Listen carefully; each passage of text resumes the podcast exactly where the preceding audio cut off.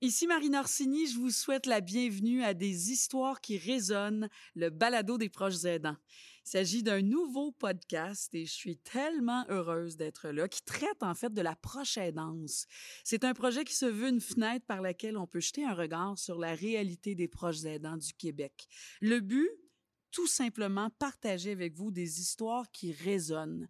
Vous verrez à travers les prochaines semaines, on vous propose d'explorer différentes thématiques universelles de l'approche aidance en compagnie des proches aidants eux-mêmes. Donc, on aura droit à des histoires, du vécu et aussi des experts du milieu. Ce balado est rendu possible grâce à l'appui des proches aidants. Créé en 2009, l'appui contribue à améliorer quotidiennement la qualité de vie des proches aidants et à faciliter leur quotidien en veillant notamment à ce qu'ils tirent pleinement profit des ressources mises à leur disposition. L'appui est un organisme à but non lucratif qui est présent partout au Québec, qui soutient les organismes locaux qui sont voués au bien-être des proches aidants et ce afin d'offrir à tout le monde des services adaptés dans leur milieu. Alors bienvenue à tous.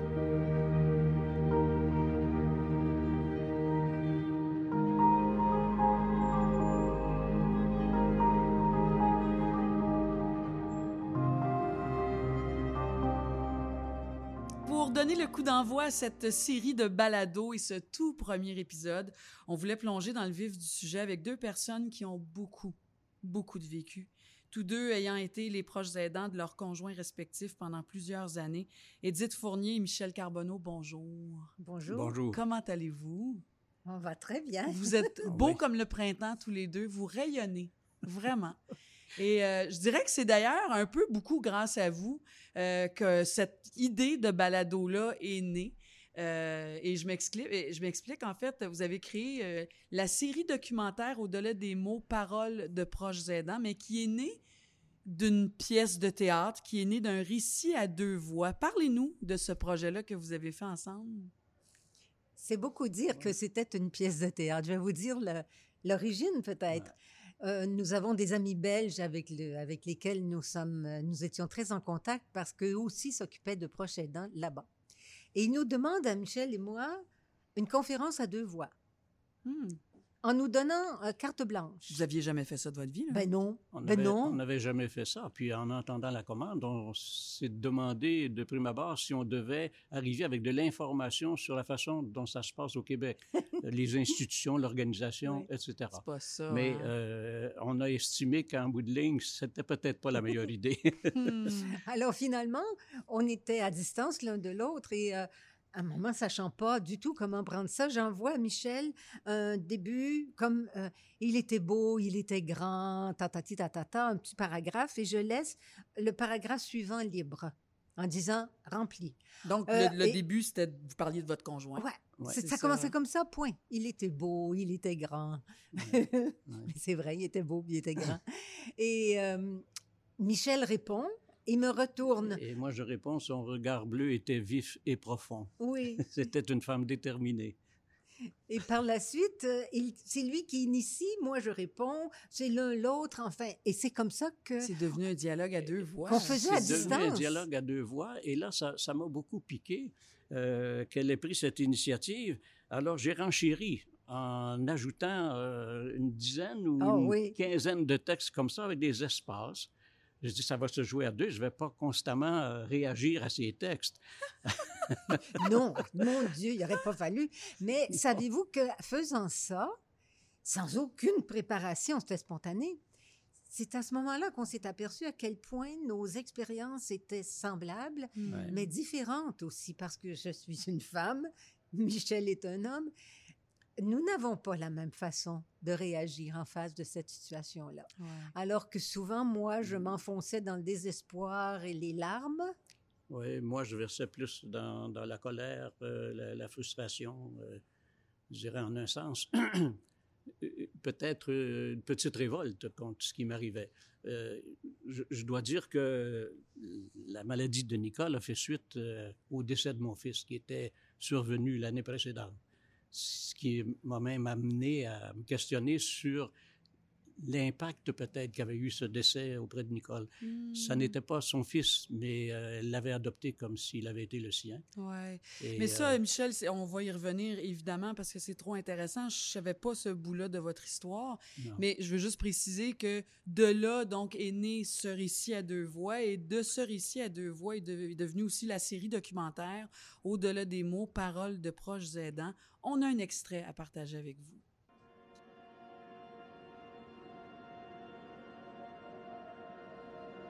Elle avait 56 ans quand tout cela a commencé.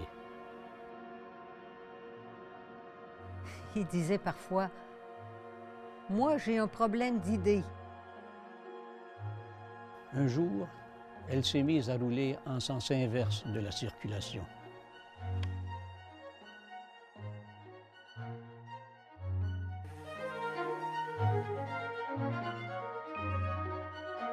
Entre désespoir et consentement, je venais d'enfiler mon costume de mère courage.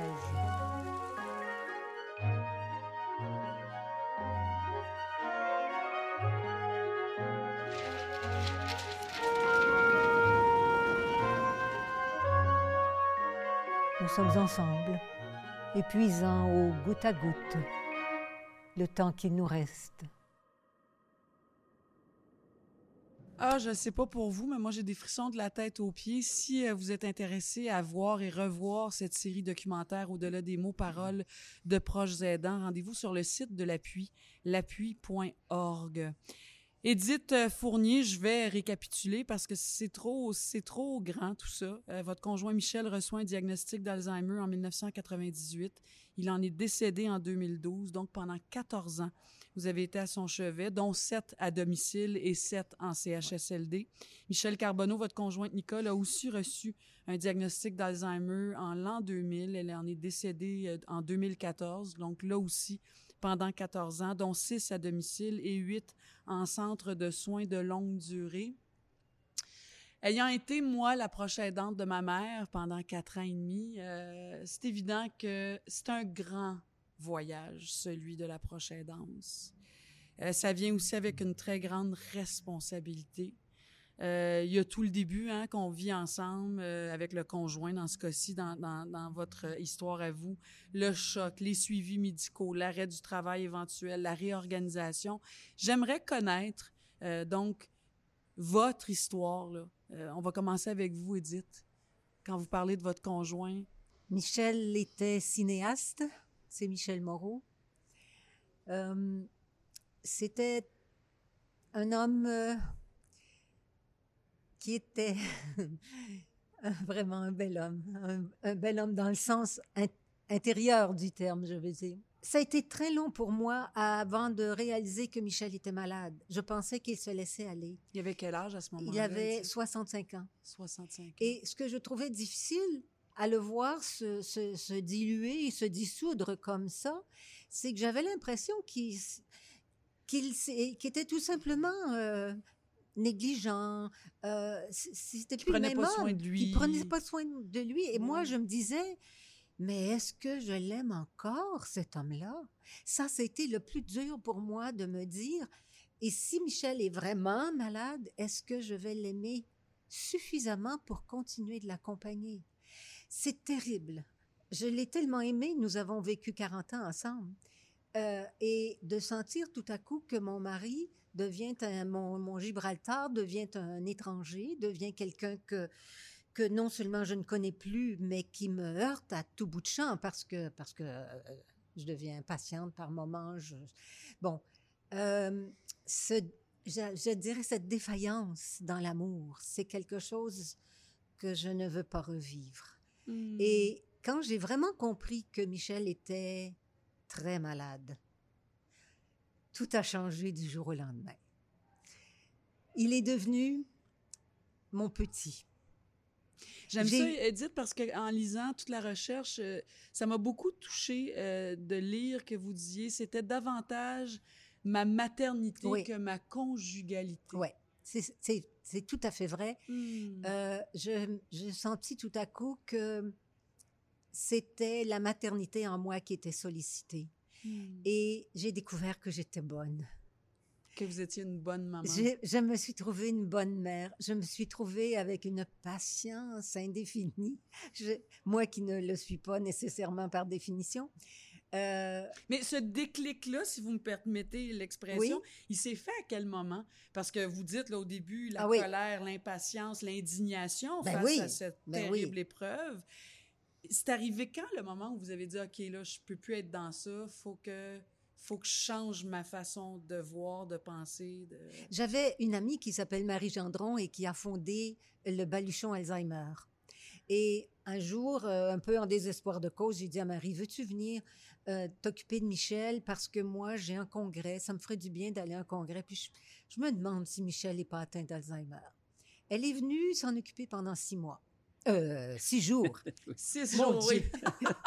C'est un long congrès. pendant six jours. Six jours, ouais. Et quand je suis revenue, Marie m'a dit, tu sais, là, moi, je ne laisserai pas Michel cinq minutes tout seul. Ouf, Ah! le choc. Ça a été terrible, le choc. J'ai eu l'impression à ce moment-là que l'avenir, l'avenir était bouché devant moi. Mais en même temps, et il faut le dire, quand je suis revenue de ce congrès, j'étais toute énervée, j'avais hâte de le retrouver. J'arrive devant lui, il est saisi, il me regarde, et je dis, mais Michel, tu, tu me reconnais pas? Il dit, non, t'es qui? Six jours partis, six jours seulement. Ça ne m'a pas bouleversée plus que ça. Je l'avais tellement vécu avec ma mère qui savait pas qui j'étais. Alors, que Michel ne me reconnaisse plus, euh, ma foi, je, je, je pense que je suis passée par-dessus ça. Hmm. Mais j'ai compris par ailleurs à quel point il était malade. Et euh, à ce moment-là, euh, ben, j'ai commencé à lui donner des soins. Et. Ça réparait aussi quelque chose de très bon en moi, de me sentir bonne mère comme ça. Ouais. Euh, J'en ai vraiment pris soin beaucoup. J'imagine. Michel, de votre côté, parlez-moi de, de, de Nicole, de votre conjointe. Comment c'est arrivé? Comment c'est survenu tout ça dans votre vie? C'est ça, ça commence euh, tellement doucement, au fond. hein. Les premiers symptômes sont, sont très ténus. Euh, et dans son cas, elle était psychothérapeute. Ça a beaucoup pris la forme de rendez-vous avec ses patients oubliés. Euh, et elle avait son bureau à la maison. Et, et moi qui venais de prendre ma retraite, ça faisait un an que j'étais à la retraite, Et là, Nicole, pardon, elle avait comme 54 ans. à ce moment- 56 ans. 56 ans à ce 56 moment-là. ans. Alors, je, je- je recevais ces, euh, ces patients, mais je disais, écoutez, là, je- il doit y avoir un malentendu. euh, elle est partie faire des courses. Et, et là, je me vois encore essayer d'expliquer à Nicole comment utiliser son agenda. C'est un ridicule consommé. Euh, elle utilisait un agenda depuis de nombreuses années. Vous Un bien- agenda papier, là? Un agenda papier. OK, oui. Oui, on était en 56. Ah, Pas en non. 57. Non. Elle avait 56 ans. C'était loin derrière. Mais voyez comment les symptômes apparaissent. Ça, ça, ça a l'air de rien. non, on était en 99 euh, et 2000. Et, euh, et, et donc, ça a pris cette forme-là jusqu'à ce qu'au fond, les, les symptômes euh, commencent à, à s'additionner et, et surtout, ces rendez-vous manqués se répétaient. Et, par moments, je, je perdais patience. Je dis, mais, mais, mais, qu'est-ce qui se passe là? Euh, tu ne regardes pas, tu, tu oublies tes rendez-vous. Donc, j'avais, euh, je devenais un peu impatient. Et, sans doute que euh, j'avais la mèche courte un peu. hein. Comme je l'ai dit tantôt, je- je- ça faisait à peine un an que j'avais perdu mon fils et je m'en étais pas vraiment remis de, de ce décès. Mathieu avait 27 ans, il était en deuxième année de droit à l'université. Tu sais, là, en tout cas, c'était un gros choc. Et, mais progressivement, j'ai bien vu qu'il se passait quelque chose. Et euh, je l'ai accompagné un jour euh, chez sa, sa femme médecin, là, médecin de famille, qui euh, euh, a eu une clairvoyance assez fracassante. Elle Nicole a eu à écrire la date. Je, si mon souvenir est bon, c'était 2001. Et elle écrit 20001. Voyant ça, Il y a un zéro La de trop, là. Il y a un zéro de trop. Ben oui. La femme médecin 2000. dit sans, sans autre forme de précaution, il- elle dit c'est l'Alzheimer. Bang.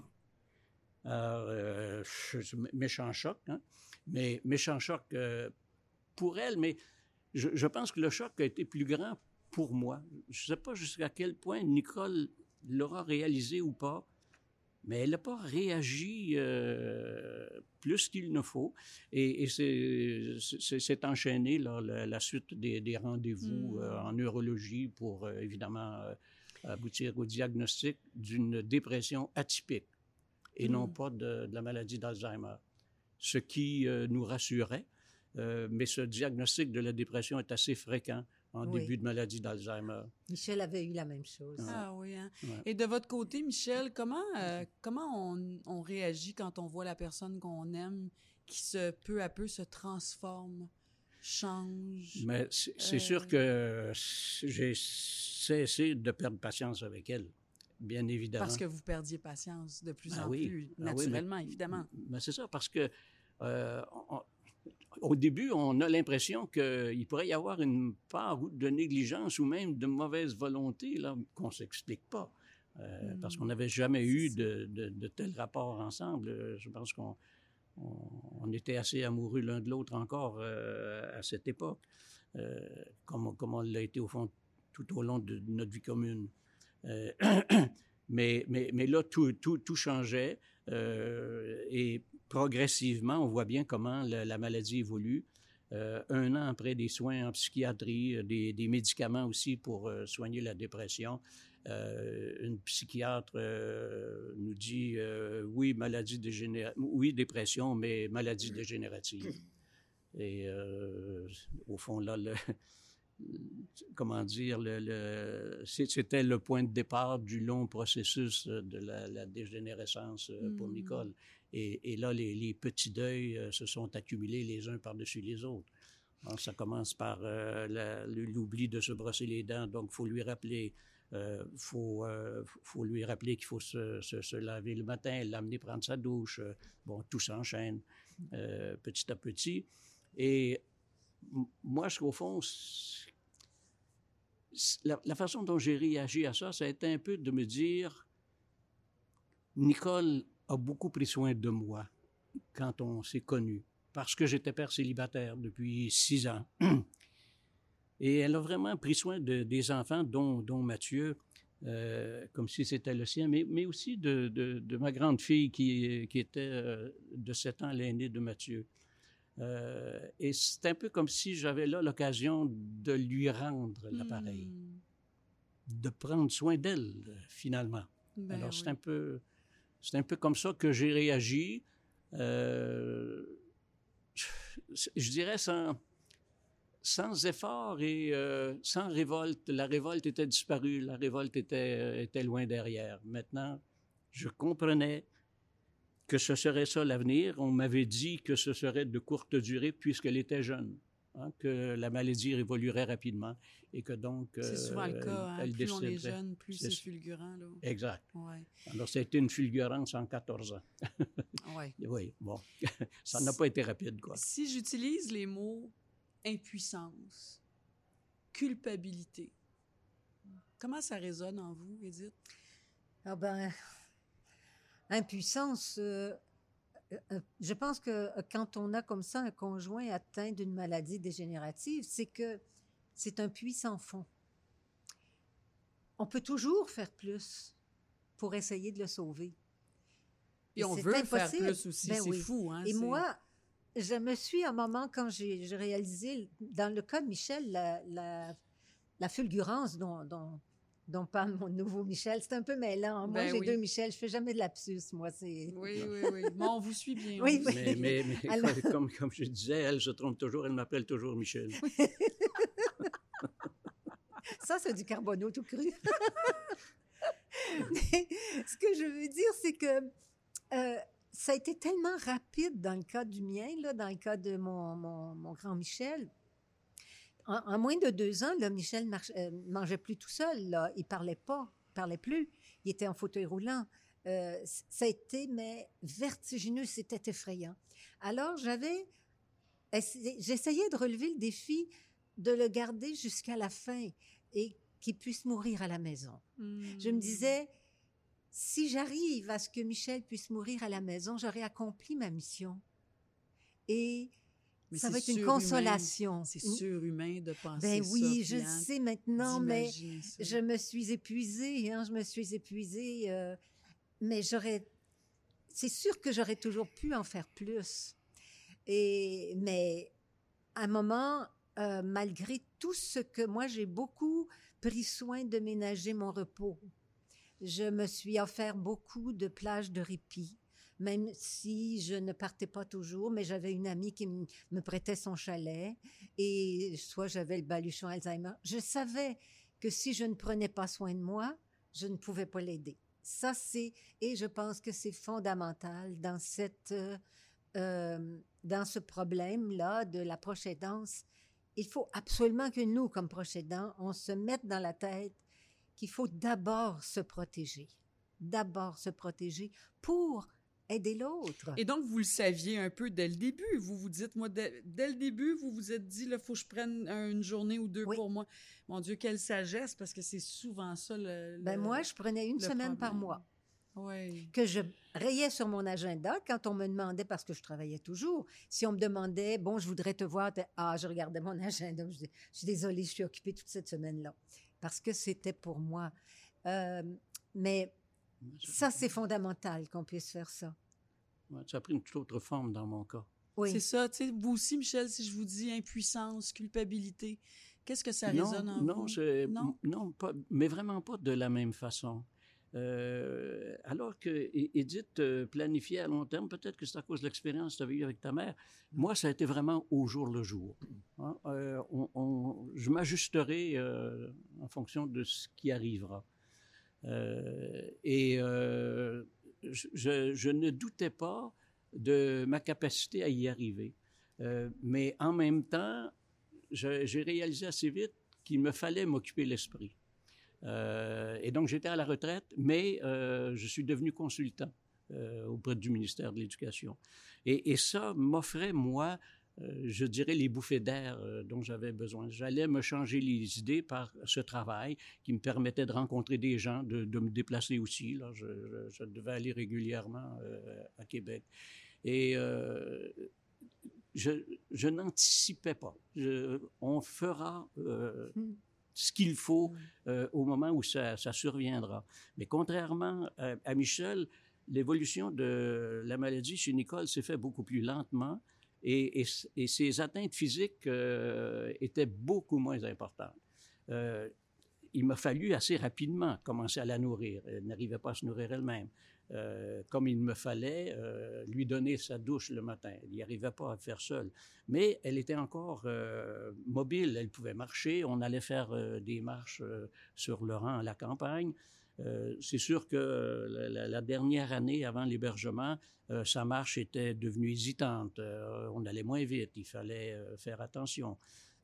mais je n'ai jamais connu le, fauteuil roulant. Je, n'ai même jamais connu les culottes de continence. Ah mon Dieu. Moi, j'ai tellement connu tout ça. Puis j'avais dans l'idée, moi, je suis une femme d'organisation. Alors, j'avais dans l'idée que tout ce qui existait, j'allais l'avoir.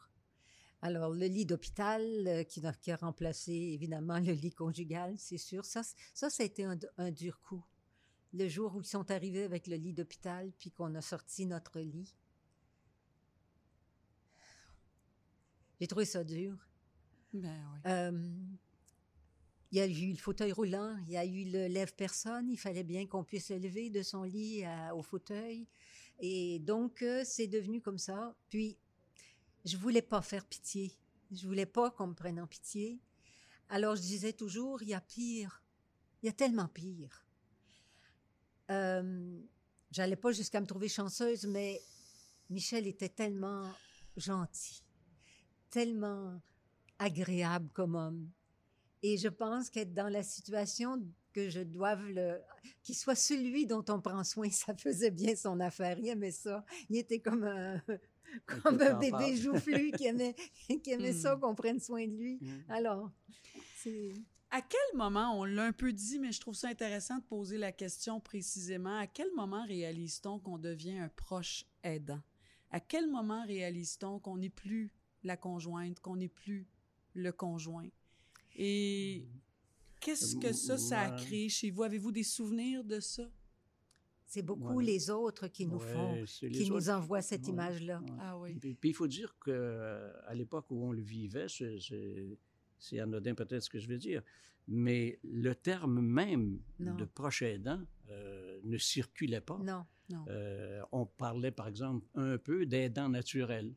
Hmm. D'ailleurs, je me demande si... Ça se dit encore. Ça- oui, On ça le se dit, dit plus encore. vraiment, mais savez-vous pourquoi? On dit on on veut plus utiliser le terme aidant naturel parce qu'à quelque part, c'est pas naturel dans le sens où Ouais. puis, puis parce que c'est rempli d'amour, puis évidemment on sait tout ça, mais il reste que c'est une obligation, puis que je pense qu'on n'est peut-être jamais vraiment prêt à ça dans notre vie. Non. ouais. C'est vrai que c'est pas dans l'ordre des choses. C'est ça, c'est dans mais ce sens-là. dire que ça n'est pas naturel, on, peut, on pourrait épiloguer Ouais. là-dessus. Oui, Ouais. oui. Mais moi, je dois dire que c'est plutôt quand mes enfants ont commencé à s'inquiéter pour moi. Ma sœur s'inquiétait pour moi beaucoup, beaucoup en me disant, écoute, il faut, faut que tu envisages un hébergement. Euh, si tout à coup tu tombes malade, il faut. Ben moi, je n'avais pas le luxe de tomber malade. J'ai jamais été malade pendant que Michel a été malade à la maison. Hmm. Après, quand il est parti, oui. Mais sur le coup, sauf le cancer, mais ça, je, je mets ça de côté. J'ai pas eu le temps d'y penser à mon cancer tellement les choses se sont précipitées. Mais euh, il y avait comment, comment je dirais, oui, il y avait quelque chose de nat- C'était dans la nature de notre relation Bien sûr, que je d'aider sois auprès de lui pour m'en occuper. Mais vous dites c'est quand même à travers le regard des Ah autres, oui, ah de oui, l'entourage, qui fait qu'on réalise ou on nous fait réaliser Oui. Oui. qu'on devient un proche aidant. Ah oui, Ouais, m- parce qu'on on nous renvoie l'image de, de quelqu'un qui est fatigué. oui. Ah, ah, t'as donc l'air euh, Mm. fatigué. T'as l'air euh, fatigué. Oui. Ah. euh, euh, alors que moi, je, je ne ressentais pas ça. Vous ressentiez sûr. pas la fatigue? Non, non, mais, mais c'est sûr que émotivement, j'étais plus vulnérable. Hein, J'avais euh, facilement la, la larme à l'œil euh, s'il arrivait un événement un peu euh, émouvant, là, dans- qui, qui, le plus souvent, évidemment, était en lien avec la maladie de Nicole. Mais ça pouvait aussi être autre chose. hein. Je, je- je devenais hypersensible. Euh, mais je, trouvais mon refuge vraiment, comme je l'ai dit tantôt, dans, le travail. Euh, m'occuper, m'occuper l'esprit le, plus possible euh, et penser à autre chose. Je vais faire ce que je dois faire, ce que j'ai à faire, et je dirais le, le corps suivra. Et, ce faisant, je pense que du coup là, ou- ou du même du même mouvement, euh, je me coupais de mes émotions. J'essayais de les Hmm. faire taire. Je, je pensais à autre chose. Je m'occupais l'esprit. euh, et, et, et- et je trouve ça, au fond, une, une énorme contradiction ou un aveuglement à la limite. Je n'étais pas sans réaliser que je devenais terriblement émotif. Mais Mhm. peut-être justement que l'émotion remontait euh, plus que normalement parce que j'essayais trop de la refouler, hein, de, de la faire taire.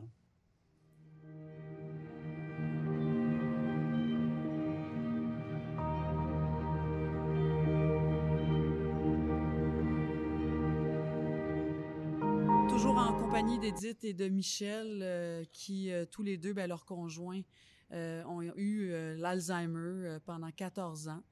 Au départ, Edith et Michel, vos conjoints étaient tous les deux à la maison euh, pendant quand même plusieurs années. Edith, vous pendant 7 ans et Michel pendant 6 ans, si je me trompe pas. Nicole a été à la maison. Euh, vous disiez un peu plus tôt, Edith, moi je me permettais une semaine de pause, je me, je me permettais du répit.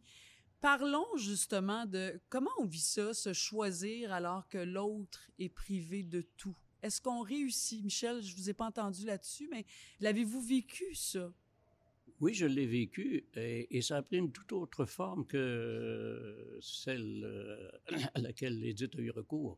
J'ai pas fait appel au baluchon Alzheimer pour une raison très très simple, c'est que baluchon Alzheimer euh, exige que le prochain aidant quitte euh, la maison. Or, moi, je vivais dans un espace euh, assez vaste, euh, heureusement, là, je dirais, mais qui me permettait d'avoir un bureau complètement isolé. Euh, et comme j'avais un travail de consultant, j'avais besoin de cet espace-là. Je ne pouvais donc Mm. pas euh, quitter les lieux. Et euh, on m'a offert, la travailleuse sociale, un jour, a dit, vous savez, euh, au CHSLD, on a ce qu'on appelle l'hébergement en alternance.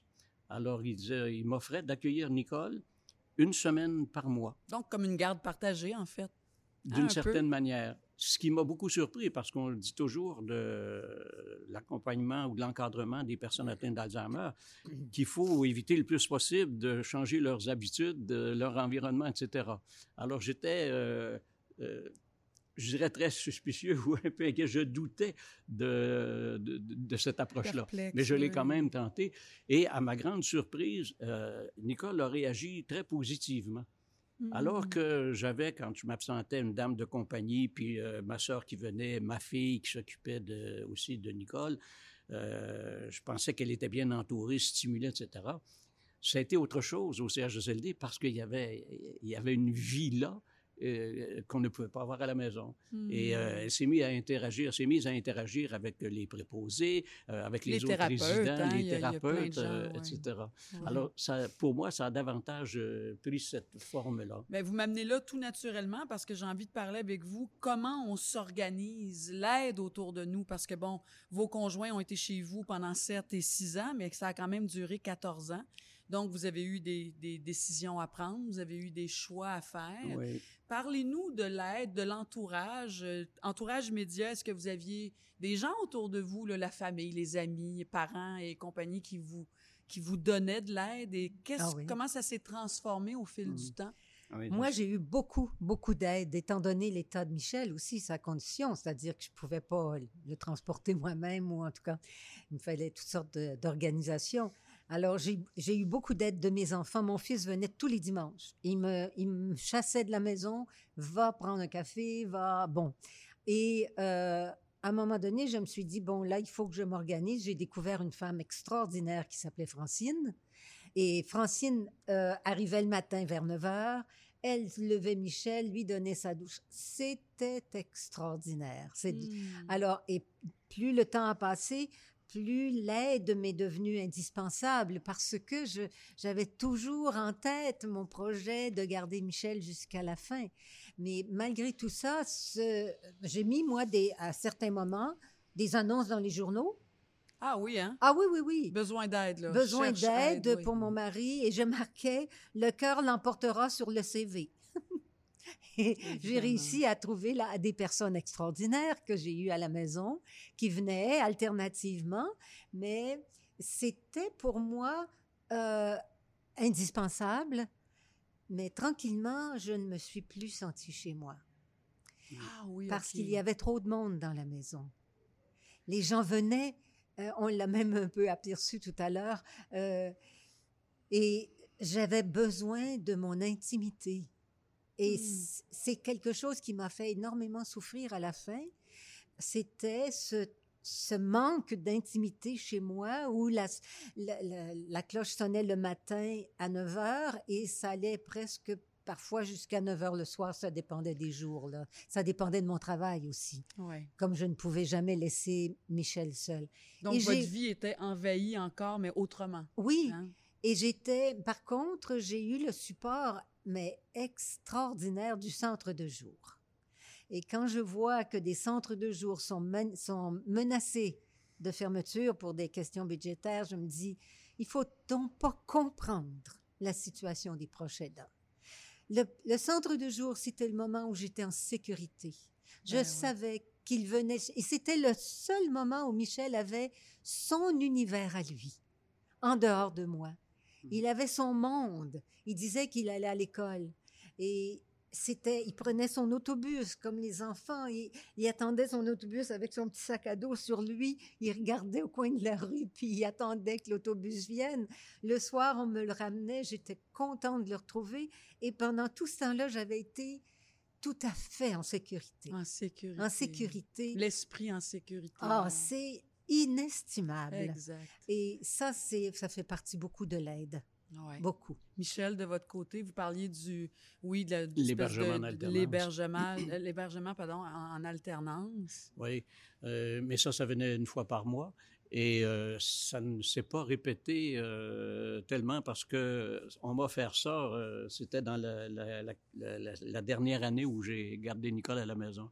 Et au fond, l'aide m'est davantage venue de la part de dames de compagnie, et une en particulier qui demeurait à une bonne heure de, de, la maison et, et qui donc l'hiver imaginait mal voyager Et comme la maison était immense, euh, elle s'installait pour euh, quatre jours euh, Chez vous? chez nous. Ah oui. Et, et ça, c'était, c'était assez extraordinaire. C'est sûr que, bon, un peu comme l'a vécu Edith, la, la maison ne m'appartenait plus, mais euh, c'était une ruche, c'était vivant, c'est, euh, c'est- c'est- ça, ça avait quand même, il y avait un climat euh, fort agréable. Mais c'est après une troisième semaine d'hébergement en alternance qu'au CHSLD, euh, on me dit, euh, il y a une chambre de libre, vous savez, nous pourrions la garder. Et, et là, moi, c'était, ça a été un choc. Je- Ça, c'est une transition majeure. là. une transition majeure, mais j'ai eu à choisir. euh, on m'a donné, euh, je crois que c'est 24 heures pour décider, Hmm. hein, parce que si je prenais pas la chambre, quelqu'un d'autre euh, la prendrait. Mais contrairement à Edith, je, je n'avais pas euh, anticipé, je, je n'anticipais pas. Moi, j'étais plus, comme je l'ai dit plus tôt, au jour le jour. Au jour le jour. Et, ouais. et donc, je me disais, je, je- euh, j'avais comme une confiance peut-être démesurée en ma capacité de régler les problèmes quand ils surviendraient. Euh, Celui-là, j'avoue que je ne l'avais pas vu venir. Et euh, ça a été euh, un peu dans le, le- le désarroi là, que j'ai pris ma décision. Mais effectivement, Nicole n'est pas revenue à la maison. Et, Et, là, ça, ça s'est vécu comment, Michel? comment j'ai vécu ça? Oui. Parce qu'elle est partie, là, Nicole. Ça, Ah ça a oui. été les, les six Ah oui, oui, dernières oui. années euh, Ah oui, oui, de oui. sa vie. Ah ouais, c'est- un gros choc, un énorme choc. Hmm. Euh, là, il fallait faire, euh, c'était plus le baluchon d'une semaine. Là. Il m'a fallu hein, préparer euh, tout ce que je croyais devoir amener euh, au CHSLD. On se fait vite dire qu'il n'y a pas grand-chose de tout ce qu'on ramène qui, qui est utile, Euh, mais ça, c'est- une autre question. Hmm. Et, et l'autre euh, choc, je dirais, c'est que là, on se retrouve dans une maison complètement vide.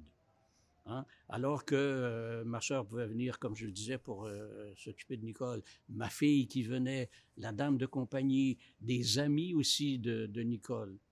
Ça, il faudra peut-être aussi y revenir. hein. Euh, C'est une maladie qui s'étire tellement dans le temps que petit à petit, les, les- les gens s'éloignent. Euh, c'est- comme en un sens trop lourd à porter. Mais euh, le choc, j'y reviens, c'était de me retrouver seul. Ouais. Euh, là, il n'y a, plus personne. Et je dirais, de, de, de proche aidant, euh, on devient visiteur dans un CHSLD. On n'a plus l'impression de, de, de gérer la situation. Euh, ça, ça nous libère de quelque chose, mais euh, en même temps, je dirais, ça, ça, ça nous prive, je dirais, d'un réconfort qu'on pouvait vivre à sentir que on aidait. ce- En étant témoin chaque jour, en étant là, en, en étant participant, témoin, hein. puis euh, oui, mais en s'occupant aussi de tout. Ouais. euh, et, et là, on, on nous enlevait cette, euh, cette responsabilité-là. Et dites-vous, le jour où euh, Michel est parti donc de la maison pour aller en, en centre, Ah, da- contrairement à Michel, moi, j'ai attendu sept mois avant que le téléphone. C'est-à-dire qu'à chaque fois que le téléphone sonnait, je me disais, Ah, mon Dieu, est-ce que c'est le, le téléphone? ouais. Et j'avais décidé là euh, que si on m'appelait, ce serait oui, on va, on, on va prendre la chambre. Et Michel se retrouvait dans une chambre à quatre lits. Hmm, ça, c'est bien du monde. hein. C'était beaucoup. Oui. Et je pense qu'il y a une expression que les, les bureaux d'admission devraient bannir. C'est quand ils nous disent, Madame, Mm. vous, avez, vous avez tout fait ce que vous pouviez, maintenant on va le prendre en charge. Moi, j'avais pas l'intention qu'ils le prennent en charge, qu'ils s'en occupent, bien sûr, mais Je il vais m'en charger, Ben vous oui. allez vous en occuper. Oui, c'est ça, oui. On, on nous, Mais on ça- nous l'enlève d'une certaine Oui. manière. j'avais l'impression de me le faire euh, grignoter par le système. Et j'ai- trouvé ça très, très dur de sentir qu'un système médical allait peut-être s'emparer de lui et que j'allais être mise de côté. Euh, un exemple que je donne, j'ai euh, réclamé pendant des semaines de pouvoir lui donner sa douche. Alors, on ne voulait pas parce que j'étais pas assurée, parce que apparemment je savais pas comment faire ça, alors que ça l'avait fait pendant sept ans à la maison. Hmm. Et finalement, je l'ai obtenu. Et pendant quatre ans, j'ai pu donner la douche à Michel. Et c'était notre moment d'intimité. Ouais. Et j'avais choisi le dimanche matin parce que tout le monde était à la messe, puis nous autres, on était tout seuls dans la douche, puis c'était... euh, on chantait c'était c'était extraordinaire avec l'écho de la douche. on se faisait des effets. C'était un moment, un moment de grand, de, grand, grand rapprochement. Et là, j'avais vraiment l'impression que c'était le mien. Moment de grâce. Oui, hein, c'est un moment de grâce. C'était notre grand-messe à tous les deux, ça, le, dimanche matin. Et on, cherche comme ça des moments pour redevenir le, le proche et non pas simplement les visiteurs. Par exemple, si j'arrivais trop tôt le matin, on pouvait me dire euh, ben Attendez, madame, avant qu'on ait fini de le lever, là, attendez. Et moi, imbécile, je restais là comme un docile à la porte. Je rentrais pas. J'attendais qu'on me donne la permission de rentrer. Mais comment se fait-il que je faisais ça? Je ne le sais pas encore, mais... C'est parce qu'on est tellement, je pense, respectueux. On veut tellement pas que notre conjoint ou la personne qu'on aime écope de notre impatience, notre... Euh, On veut se faire aimer. Ben Moi, je voulais me faire aimer du personnel. Je, alors, je les essayais de les dégager de toutes sortes de tâches. Et je me disais, si même ils vont l'aimer lui. Puis c'est vrai que ça marche. Bien sûr. C'est vrai que quand on, est, on, quand on arrive et que les gens nous disent ah Madame Fournier, c'est chouette de vous voir. Hmm. Ou des fois on me disait ah, oh, vous partez déjà? Là, j'avais l'impression que je partais trop tôt, qu'il aurait fallu que je, ma culpabilité remontait là. Ou bien on me disait, ah, ça fait longtemps qu'on vous a vu. Mais, voyons donc, j'étais là hier.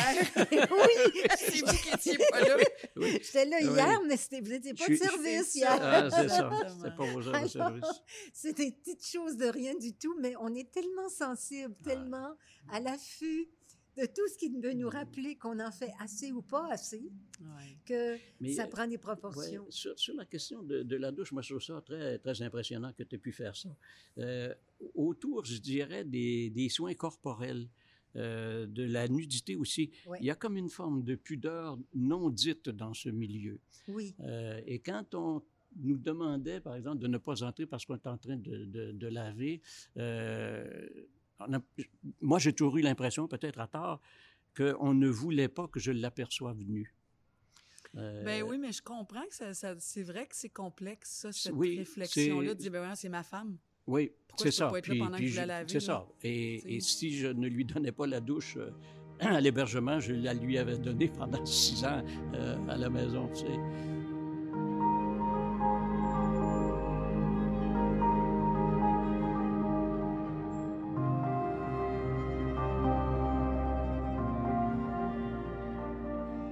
Edith Fournier et Michel euh, Carbonneau, à travers ces 14 années-là comme proche aidant, chacun auprès de vos conjoints, aujourd'hui décédés de la maladie d'Alzheimer, si je vous pose la question, qu'est-ce que vous avez retenu de votre expérience de proche aidant? Qu'est-ce qu'on garde? Qu'est-ce ah, qui moi, je trouve que c'est l'expérience de ma vie qui m'a certainement le plus transformée.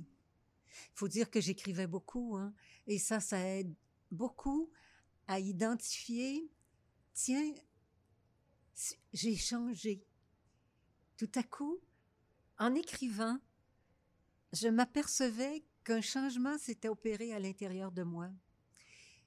Par exemple, j'ai tellement contemplé mon mari, je l'ai tellement regardé, puisqu'on n'avait plus de rapports verbaux, on n'avait plus de communication verbale. Je l'ai tant regardé que maintenant je regarde beaucoup Michel. Je le regarde et c'est, je crois que l'intensité d'aimer, je l'ai beaucoup développée à ce moment-là. Et des fois, on est à la campagne, il s'en va vers le bâtiment, je le regarde, moi je suis dans la fenêtre, puis je, je réellement, je te contemple. Et c'est d'une, c'est une expérience de, de bonté à l'intérieur de moi. Et est-ce que j'aurais appris ça autrement? Peut-être que simplement vieillir nous amène, mais non, je pense pas que juste vieillir m'aurait amené là.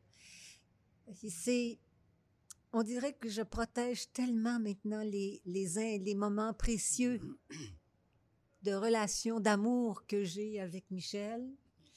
Euh, juste se regarder dans les yeux on se regarde dans les yeux maintenant.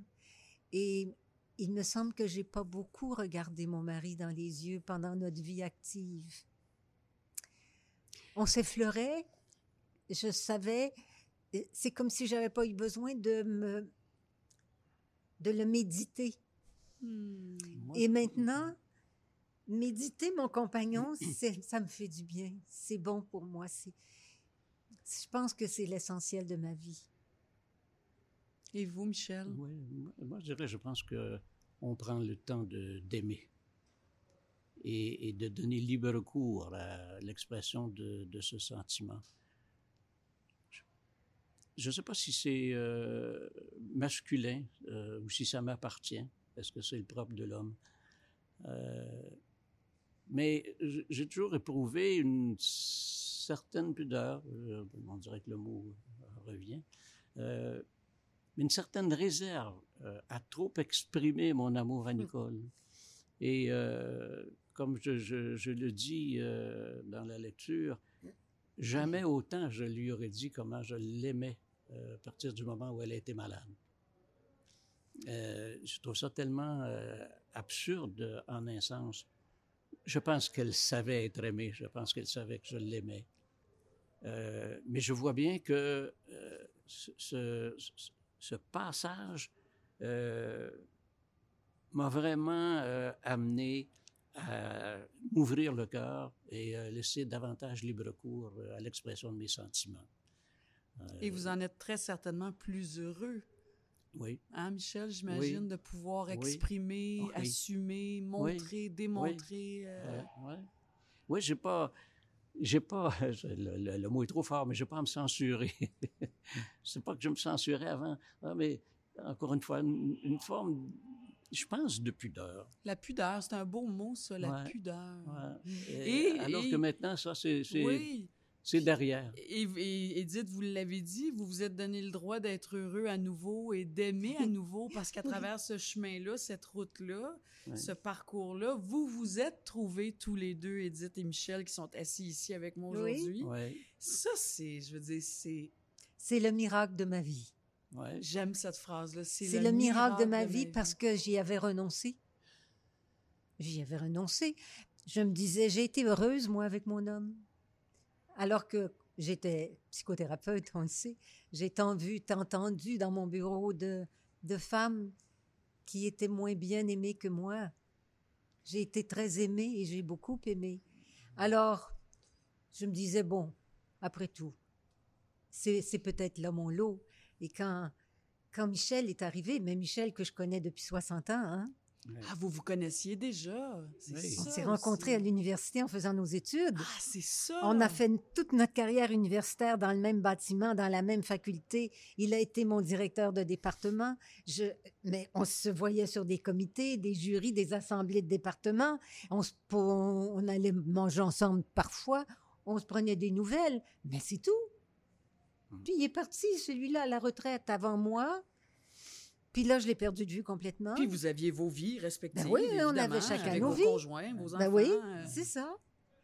Et Ben tout à coup, bon, à, propos, là, je n'expliquerai pas Mais- ça, mais il y a eu une rencontre obligatoire qu'on a dû faire et on est vraiment tombés dans les bras l'un de l'autre euh, en se racontant nos vies, se racontant ce qu'on était en train de vivre avec nos conjoints. Oui, parce qu'on on trouvait enfin quelqu'un avec qui on pouvait en parler. Oui. hein? Parce que, comme je l'ai dit un peu plus tôt, les proches se lassent de nous entendre raconter nos histoires de proches aidants.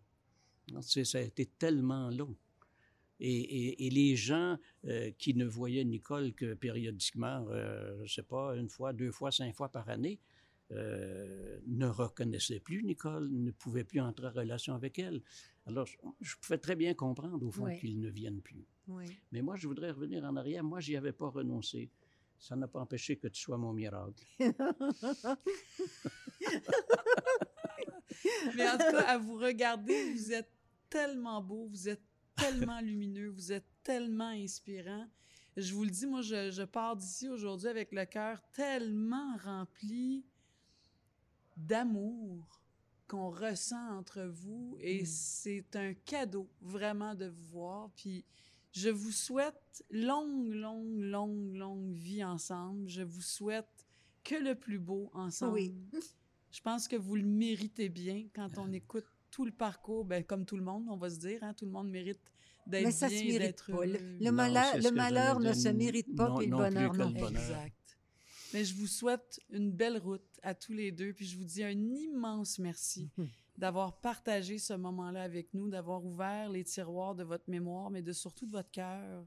Aujourd'hui, avec votre expérience, je pense qu'on n'en est que plus riche et tous ceux qui nous écoutent auront eu... euh, ça va résonner en tout cas. Je suis convaincue que ça a résonné beaucoup. Alors, on vous dit merci au nom, euh, au nom de tous. Merci d'avoir été là.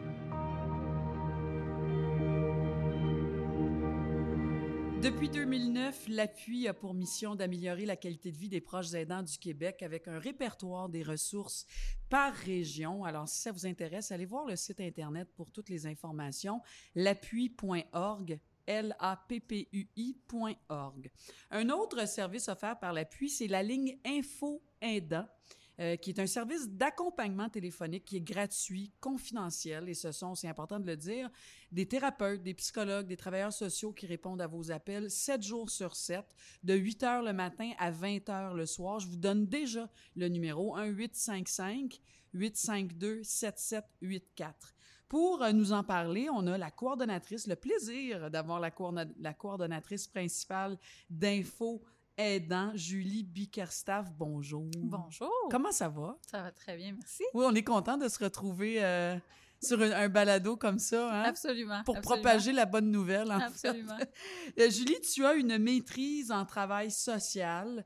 Euh, je disais que tu as consacré une bonne partie de ta carrière dans l'accompagnement des publics vulnérables Mhm. et tu es avec l'appui depuis euh, 2009. Neuf. Alors, parle-nous, parle-nous, euh, évidemment, là, on est dans un contexte assez particulier parce que la pandémie a changé la donne aussi, hein? Oui, absolument. Dans le fond, les demandes au service info aidant ont explosé. Exact. Donc, on a eu euh, 35% d'augmentation de nos appels, de nos courriels qu'on traite. Parce euh, qu'auparavant, c'était les week-ends, mais là, c'est devenu du 7 jours sur 7. Oui, en fait, euh, historiquement, avant la pandémie, on était du lundi au vendredi. Et puis, euh, la pandémie est arrivée. Il y a eu une explosion de demandes. On a ouvert 7 jours sur 7, effectivement. Donc, un accroissement de demandes. un- et on a répondu à, à l'appel des proches aidants en, en augmentant nos- notre offre de service. Oui, parce que là, les aidants, c'est sûr que ça aussi, ça, ça a monté à puissance 1000 là, euh, dans la dernière année, euh, évidemment. Oui, on l'a vu dans les médias en au tout début de la pandémie avec euh, l'interdiction de visiter les personnes âgées dans les Entre milieux de vie. Donc, on a vu beaucoup, on a vu des images de proches aidants aux fenêtres qui, Ouais. qui, qui lançaient des appels à l'aide, qui envoyaient des messages d'amour. Ouais. Euh, donc, oui, beaucoup, beaucoup de détresse chez les proches aidants. Mais j'en profiterai, Julie, pour souligner qu'un proche aidant, on fait souvent le lien avec des personnes âgées, nos parents vieillissants, nos grandes tantes, tout ça. Mais c'est important aussi de, de démystifier ou de refaire un peu l'image des proches aidants, parce qu'un proche aidant, c'est la maman d'un enfant qui souffre de déficience intellectuelle, la maman euh, d'un enfant autiste, euh, la conjointe d'un d'un d'un conjoint donc qui souffre de SLA. C'est ça l'approche aidance, c'est vaste, c'est pas juste envers euh, les personnes âgées. C'est important de le, de le répéter, ça, je trouve. Oui, absolument. En fait, c'est sûr que pour nous, à l'appui, historiquement, notre premier mandat, 10 ans, a été euh, consacré aux proches aidants Oui. d'aînés. Euh, mais euh, on est dans notre année, justement, où on, élargit notre, notre mandat. Le contexte social au Québec a, a- a fait un, un bond, a fait une, il y a eu une évolution extraordinaire par rapport à la préoccupation qu'on a socialement de soutenir les personnes proches aidantes la preuve d'une nouvelle loi, d'une loi qui a été instituée pour soutenir les personnes proches aidantes. Donc, ça permet d'embrasser plus large pour nous comme organisation. Et notre service Info Aidant, effectivement, à partir du moment où on a ouvert sept jours semaine pour répondre à la demande, on a aussi euh, accueilli, euh, annoncé qu'on accueillait tous les proches aidants. Donc, Ben oui, comme vous le nommez, un conjoint, une conjointe, Une de- maman, une un maman, papa, un oui, papa, un frère, une sœur, euh, Oui. des jeunes prochainement. Il y a même des, des enfants, des, des, des jeunes ados qui prennent soin de leurs parents qui ont des problèmes de santé mentale, qui ont des problèmes de consommation. Exactement. Donc, cette réalité-là aussi. Donc, euh, on peut, ça, on peut avoir n'importe quel âge et puis on, c'est le fait de s'occuper de quelqu'un qui est en perte d'autonomie, qui a une problématique psychosociale. Ça peut être permanent, ça peut être euh, ponctuel. Donc, euh, vraiment tout un, vaste euh, spectre de c'est qui et qu'est-ce que fait un proche aidant.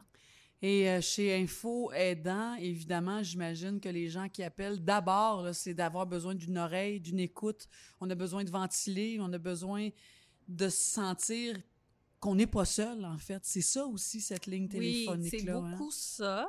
Euh, nos, nos- nos trois, euh, nos trois mots-clés, c'est effectivement écoute, information, référence. Mais effectivement, tout d'abord, c'est d'entendre, c'est d'écouter, c'est euh, d'être cet espace-là où les personnes proches aidantes peuvent se déposer, peuvent ventiler, euh, peuvent avoir cette écoute bienveillante, cette empathie, parce que parfois, c'est difficile de se tourner vers un proche, un ami, un membre de l'entourage. On a l'impression qu'on les, les fatigue, qu'on les tanne avec notre notre détresse, avec nos difficultés. On n'a pas envie d'être un poids pour nos proches, on n'a pas envie d'être un poids pour no- no- notre entourage. Donc, des fois, justement, de parler à quelqu'un de neutre, un professionnel. Euh, notre équipe est vraiment une équipe euh, multidisciplinaire, euh, comme vous le disiez, des travailleurs sociaux, des psychoéducateurs, des sexologues, des criminologues. Exact. Vraiment- professionnels. C'est des professionnels de la relation d'aide.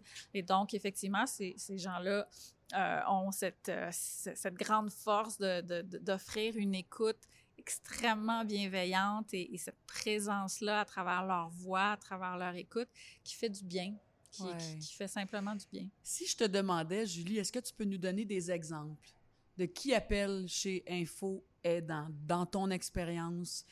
Euh, on a une dame, je dis n'importe quoi, de 60 ans qui nous a téléphoné euh, la semaine dernière ou au fil des ans, qui était dans telle situation. Je sais qu'on aime ça, entendre Oui, des oui, oui. exemples, parce que ça fait que quand on entend des exemples, ça nous donne le droit de faire, ben moi aussi, je vais appeler, parce que ça veut dire que ça a du sens, ce que je pense ou comment je me sens. Euh, On en a, oui, tout à fait. Euh, On a eu un très, très beau témoignage dernièrement d'une proche aidante euh, qui euh, s'est vue, elle s'occupe de, de sa mère qui a une maladie dégénérative, un trouble neurocognitif. Euh, donc, euh, vraiment, euh, t'sais, une dame qui a de la difficulté à se repérer dans le temps, dans l'espace, tout ça qui est assez confuse. Euh, et elle était en résidence privée.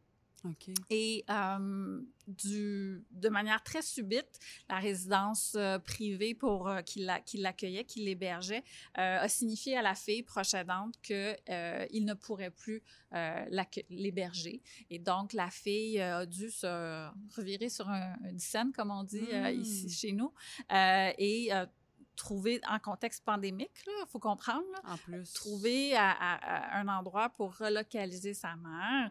Euh, les, les, les ressources, euh, il y, a- il y a toutes sortes de... Il y a- il y a les consignes sanitaires, il y y a- la quarantaine, il y a, comme plein d'éléments qui viennent complexifier cette, cette, cette situation-là. Donc, cette proche aidante-là, euh, en l'espace de, ça, de, de, de 24 heures, a dû décider, bon, ben qu'est-ce que je fais? Je reprends maman chez moi le temps que je trouve quelque chose. Euh, très, très euh, en détresse, euh, commence à faire des recherches sur Internet et, et nous, il trouve notre numéro et nous appelle. Et euh, ben, effectivement, notre conseiller l'a accompagné juste au départ, c'était simplement pour être capable d'entendre cette, cette détresse-là. Au secours. Au secours, qu'est-ce que je fais? Comment je m'organise? Euh, que- vers quelles ressources je peux, je peux me tourner? Est-ce qu'il y a des gens qui peuvent m'aider? Euh, euh, quelles sont les options que j'ai devant moi? Mhm. Donc, euh, on l'a, elle nous a, on, l'a vraiment offert parce qu'une une des valeurs ajoutées de notre service, c'est d'offrir un suivi. Ouais. Donc, euh, on, on lui a offert euh, de la rappeler euh, pour s'assurer que, au fil des jours et des semaines, elle trouvait des solutions par rapport à sa situation.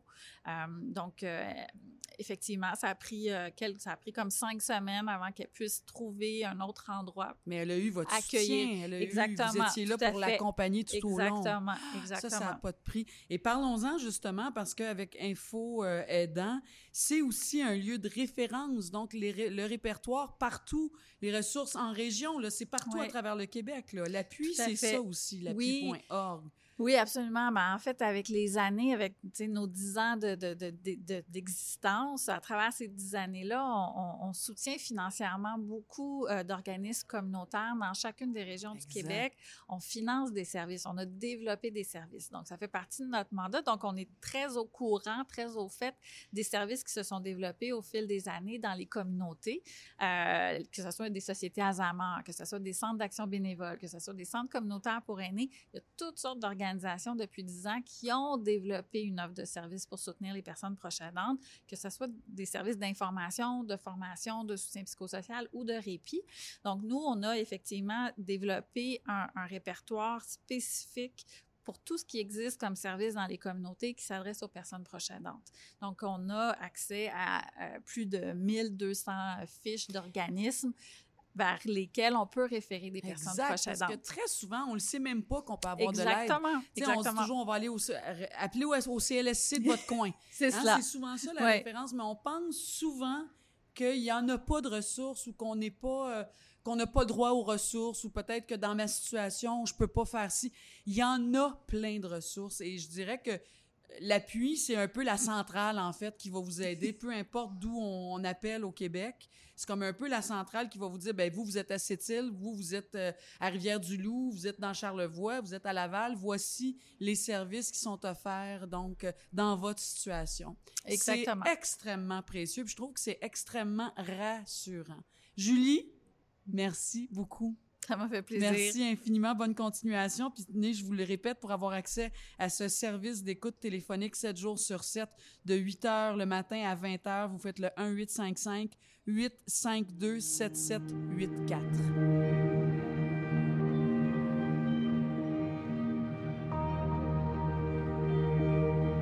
Nous tenons à remercier nos invités Edith Fournier et Michel Carbonneau ainsi que Julie Bickerstaff. Nous espérons que ces témoignages ont su vous rejoindre, ont su résonner en vous. C'est ce qu'on souhaite.